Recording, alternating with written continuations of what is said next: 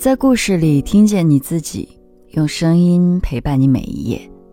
嗨，这里是由喜马拉雅和网易人间一起为你带来的女性故事电台，我是为你讲故事的晨曦。今天要和你分享的是，只生了两个女儿的母亲与一个时代的抗争。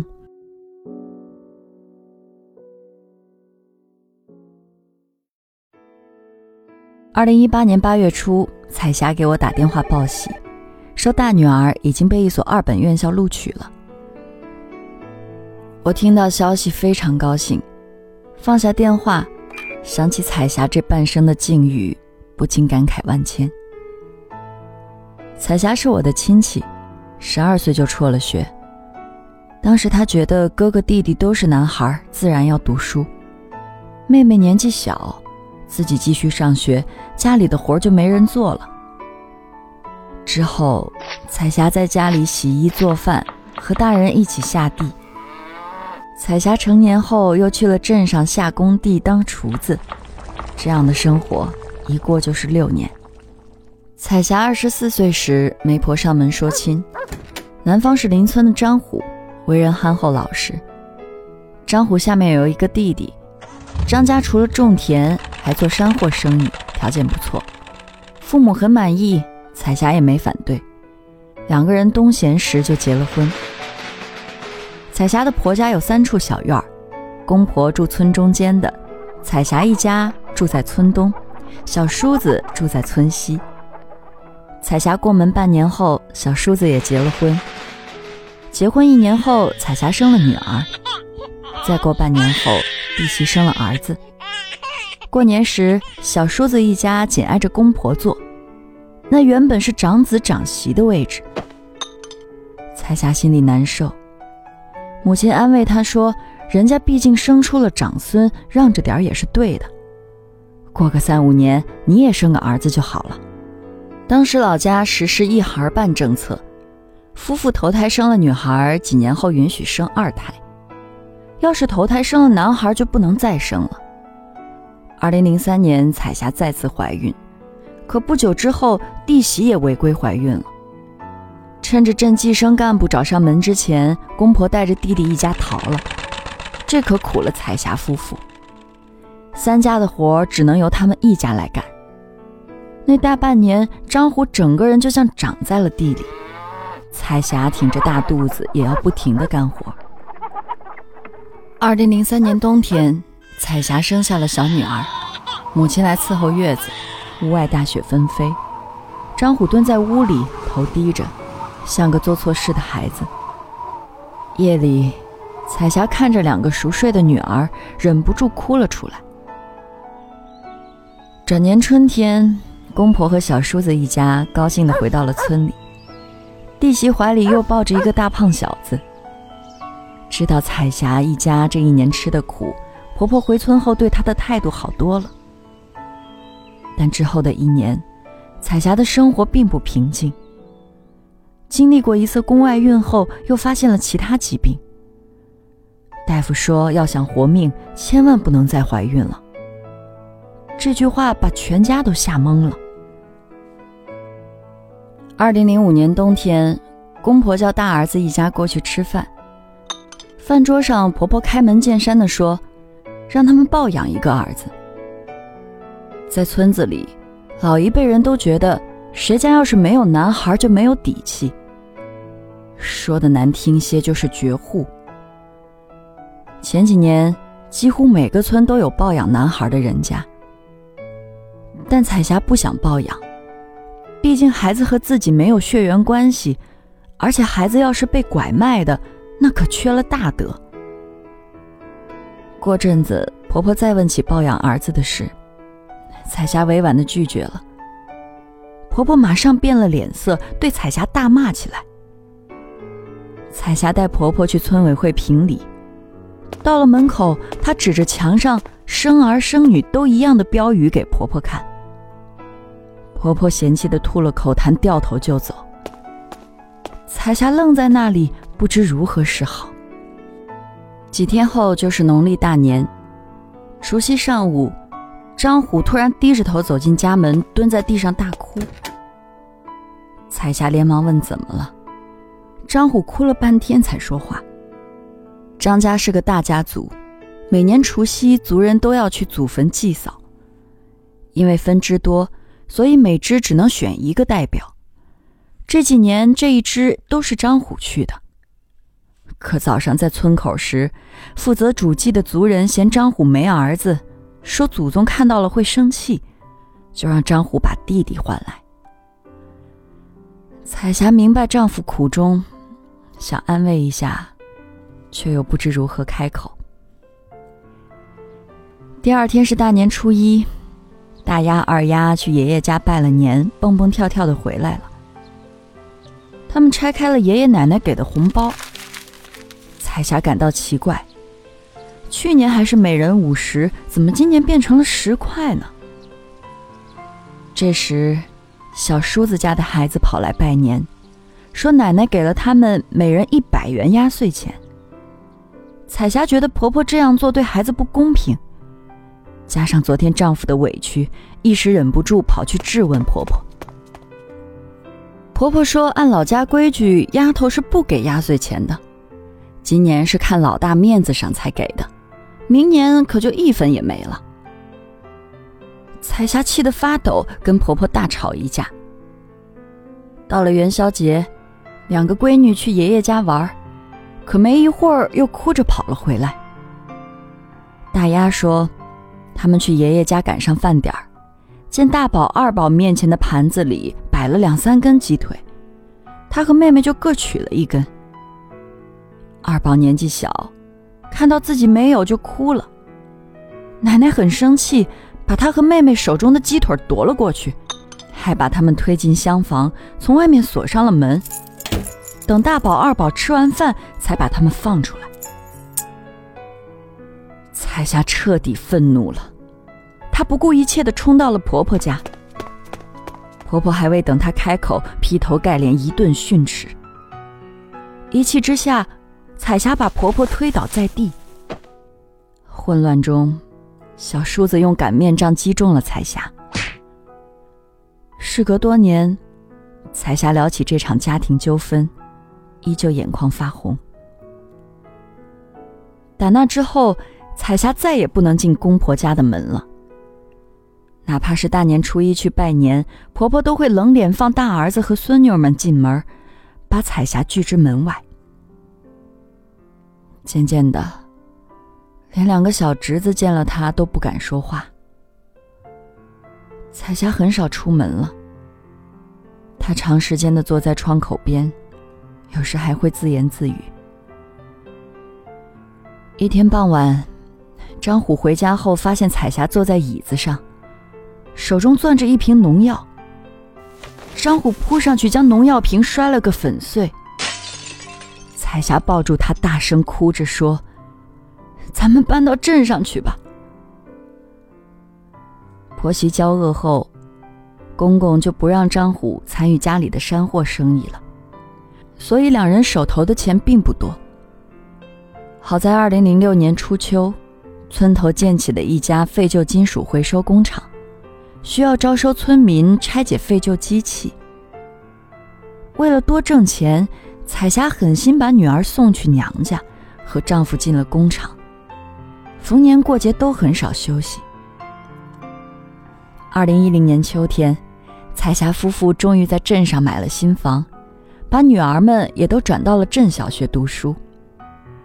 他们给女儿改了小名，叫大贝、小贝，意思说女儿在别人眼里是个土坷垃，在她心里是最珍贵的宝贝。彩霞夫妇在镇上买房的第二年。公婆就在镇上买了套小房子，扬言这房子是留给两个孙子的。到镇上的头几年，张虎做货运司机赚钱，彩霞买菜做饭，接送女儿上下学。转眼小贝也上了小学四年级，不需要接送了。丈夫在镇上给彩霞盘了一家饭店，主要卖早餐。每天早晨四点多，彩霞和表妹到店里忙活。如果是周末，得一直忙到中午。可这样下来，每月到手也不过一两千块钱。二零一四年冬天，天已经微微黑了，店里只有一位客人。彩霞坐在椅子上打瞌睡。张虎突然匆匆进了店，从冰柜里取出两大袋牛肉水饺，边往外走边说：“饿坏了，饿坏了，我回家煮去了。”张虎刚出去，彩霞就远远看见一位老人朝小店走来。想到门口台阶有些湿滑，彩霞想出去搀扶老人一把，哪知一推开门，就看见丈夫还有大侄子。张虎一脸尴尬。大宝一看到婶娘提着水饺飞似的横穿马路，彩霞这才明白，为啥这大半年丈夫总说累，要回家一个人煮水饺吃。山货生意越来越不好做了，公公和小叔子跟镇上一个人合伙做生意，结果被骗了个干净。现在小叔子两口子去外地打工。婆婆来镇上照料两个孙子，因为没钱，只能买不新鲜的青菜。大宝常常因为想吃肉和奶奶吵架。彩霞对丈夫说：“你这样做我能理解，但你不用偷偷摸摸的呀。”丈夫也不好意思的笑了笑。二零一五年初冬，彩霞在店里正准备歇会儿。忽然有个女人推门进来，她看起来三十多岁，穿着讲究，化着淡妆。彩霞觉得她眼熟，但又想不起来是谁。女人笑着说：“我是你的小学同学李云啊。”彩霞这才恍然大悟。见到老同学，彩霞很高兴，但也有一丝难过。印象里，李云长得不如自己好看。可现在人家身材婀娜，看起来比自己年轻多了。寒暄过后，彩霞问起李云的工作，他说自己干微商卖减肥产品，每个月能赚一万多。临走时，李云还送了几小包产品给彩霞，让她感受一下。一周后，彩霞的确瘦了，她兴冲冲的和丈夫说自己也想做微商。张虎不同意，觉得那是个骗局。但彩霞下定了决心，她联系了李云。对方向她介绍说，缴纳三万货款就能成为代理商，缴纳十万货款就能成为合伙人。李云建议彩霞从代理商做起，可彩霞决定直接投十万。张虎知道后坚决不同意。彩霞也不反驳。接下来的两天待在家里不吃不喝，张虎慌了，最后只得勉强答应。缴纳了十万元货款后，公司邀请新晋合伙人到总部和生产基地参观。接下来几天，彩霞在朋友圈里更新了好几条动态，其中有她在五星级酒店开会签约的照片。其实签约的时候，彩霞也有些担心。公司董事长是一个比她还年轻的女人，握住彩霞的手说：“陆女士，您放心。”在彩霞的印象中，这是第一次有人这样称呼自己。不是张虎媳妇儿，也不是大贝妈妈。后来我问她为什么坚持要成为合伙人。彩霞说了这么个事儿。一天晚上，彩霞和大贝闲聊，问他有什么理想。孩子说希望长大后能像妈妈一样，在小镇上开一家小店，照顾好家人。然后大贝突然严肃地说，希望自己以后能有一个儿子。彩霞很震惊。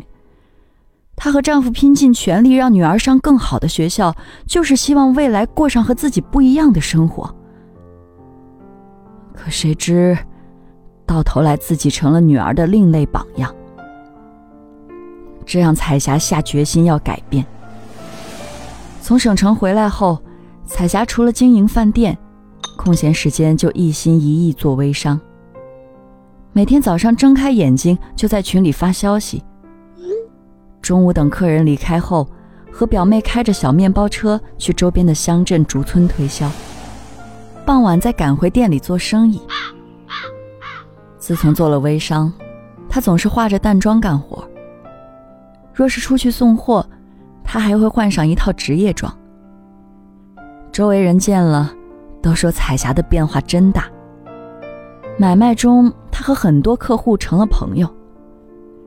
于是，客户自产的货物都放到面包车里，沿路代销。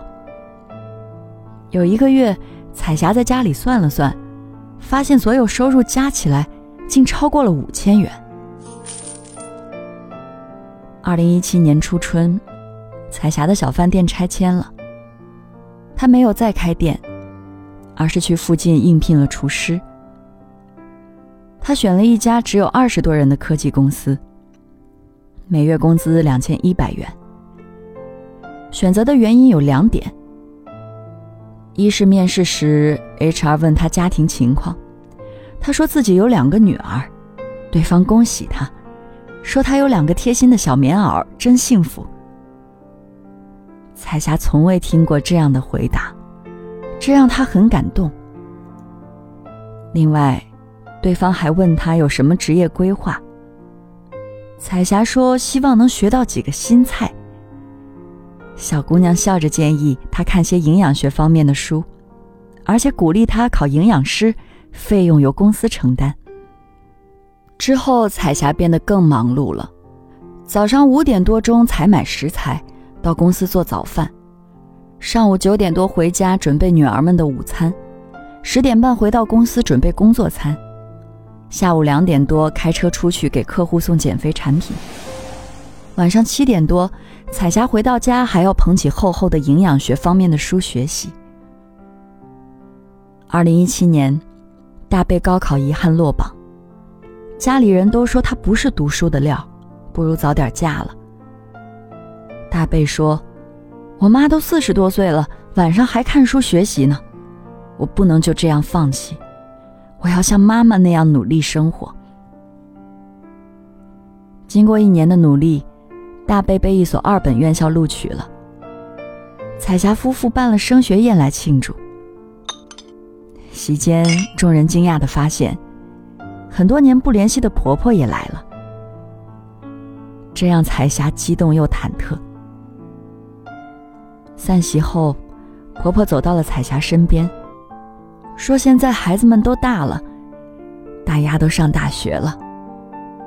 可丫头迟早会嫁人走的。现在你们经济条件不错，还是赶紧领养一个儿子吧。”彩霞抬起头，微笑着摇了摇头。今天的故事就分享到这儿，感谢你的收听。欢迎在音频下方留下你的感受和故事，与千万姐妹共同成长，幸福相随。我是晨曦，下期见。